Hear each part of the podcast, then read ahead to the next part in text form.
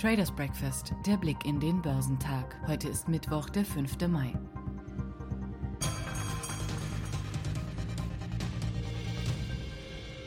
Asiatische Aktien drohten am Mittwoch zum vierten Mal in Folge zu fallen, da die Stimmung durch einen Ausverkauf bei den großkapitalisierten Tech-Lieblingen in der Wall Street in Verbindung mit Gerüchten über steigende US-Zinssätze belastet wurde. Aufgrund von Feiertagen in Japan, China und Südkorea blieben die Märkte dort geschlossen. Die Ölpreise kletterten auf sieben Wochen Höchststände, da mehrere Länder ihre Grenzen für Reisende öffneten, was die Nachfrageaussichten für Benzin und Flugzeugtreibstoff verbesserte. Brent stieg um 57 Cent auf 69 60,49 Dollar pro Barrel und damit auf den höchsten Stand seit Mitte März, während US-Rohöl um 52 Cent auf 66,23 Dollar pro Barrel stieg.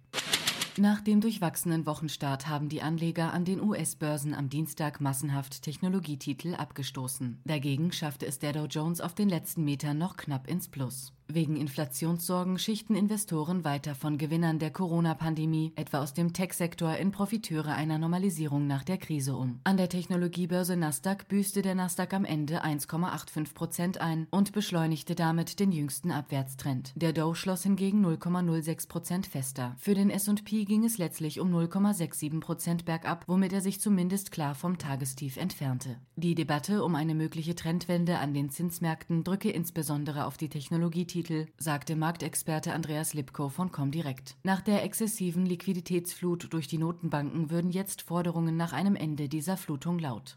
Zudem notierten die US-Indize weiter nahe ihrer noch jungen Rekordstände. Unternehmensseitig standen einmal mehr Geschäftszahlen im Fokus. Aktien von Pfizer zogen um 0,3 Prozent an. Titel von BioNTech sagten dagegen um über 15 Prozent ab und zollten damit ihrer Rekordjagd Tribut. Nicht ganz so schwach sei die Kursentwicklung bei den Konkurrenten Moderna und CureVac aus, die vortags von BioNTech mit nach oben gezogen worden waren. Auch die Aktien des Sportartikelherstellers Under Armour ließen nach ihrem jüngsten Höhenflug zumindest ein wenig federn. Ungeachtet des guten Jahresstarts sowie des angehobenen Ausblicks gaben sie um 0,8 Prozent nach.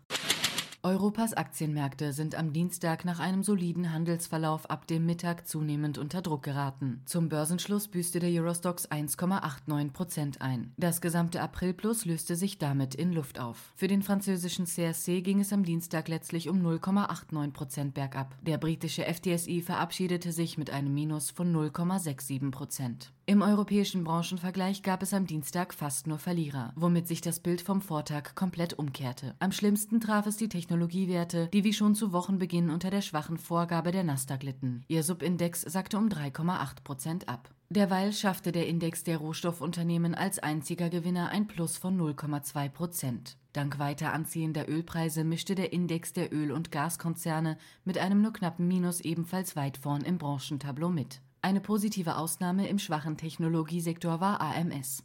Die Aktien legten in Zürich um mehr als ein Prozent zu. Gefragt war an der schweizerischen Börse zudem Geberit. Die Aktien zogen um über ein halbes Prozent an. Weniger gut sah es bei einem anderen schweizerischen Wert aus. Der Personaldienstleister Adeco bekam die Auswirkungen der Corona-Krise zu spüren. Die Titel fielen um gut fünf Prozent.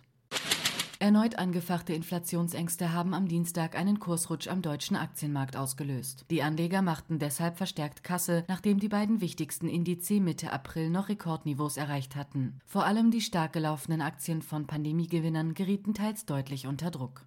Als ein Auslöser der heftigen Verluste nannten Börsianer jüngste Aussagen der US-Finanzministerin und frühere Notenbankchefin Janet Yellen, wonach es sein könnte, dass die Zinsen etwas steigen müssten, um eine Überhitzung der Wirtschaft zu verhindern. Bei anziehenden Zinsen könnten Aktien im Vergleich zu festverzinslichen Wertpapieren an Attraktivität verlieren. Der DAX verbuchte am Ende ein Minus von 2,49 Prozent. Die Quartalsberichte zahlreicher Unternehmen gingen in dem allgemeinen Kursrutsch nachrichtlich meist unter. Die Aktien von Infineon etwa sackten als DAX-Schlusslicht um knapp 6 Prozent ab und konnten so nicht von leicht angehobenen Jahresprognosen profitieren. Der Essenslieferdienst Delivery Hero verbuchte ein Minus von rund 3 Prozent. Besonders deutlich zeigte sich der Kursrutsch aber unter anderem bei Teamviewer sowie HelloFresh. Die Kurse sackten um 12,3 bzw. 6,7 Prozent ab. Für ein positives Ausrufezeichen sorgte König und Bauer. Die Anteilsscheine des Druckmaschinenherstellers waren mit einem Plus von 6,5 Prozent der klare Gewinner im Nebenwerteindex SDAX,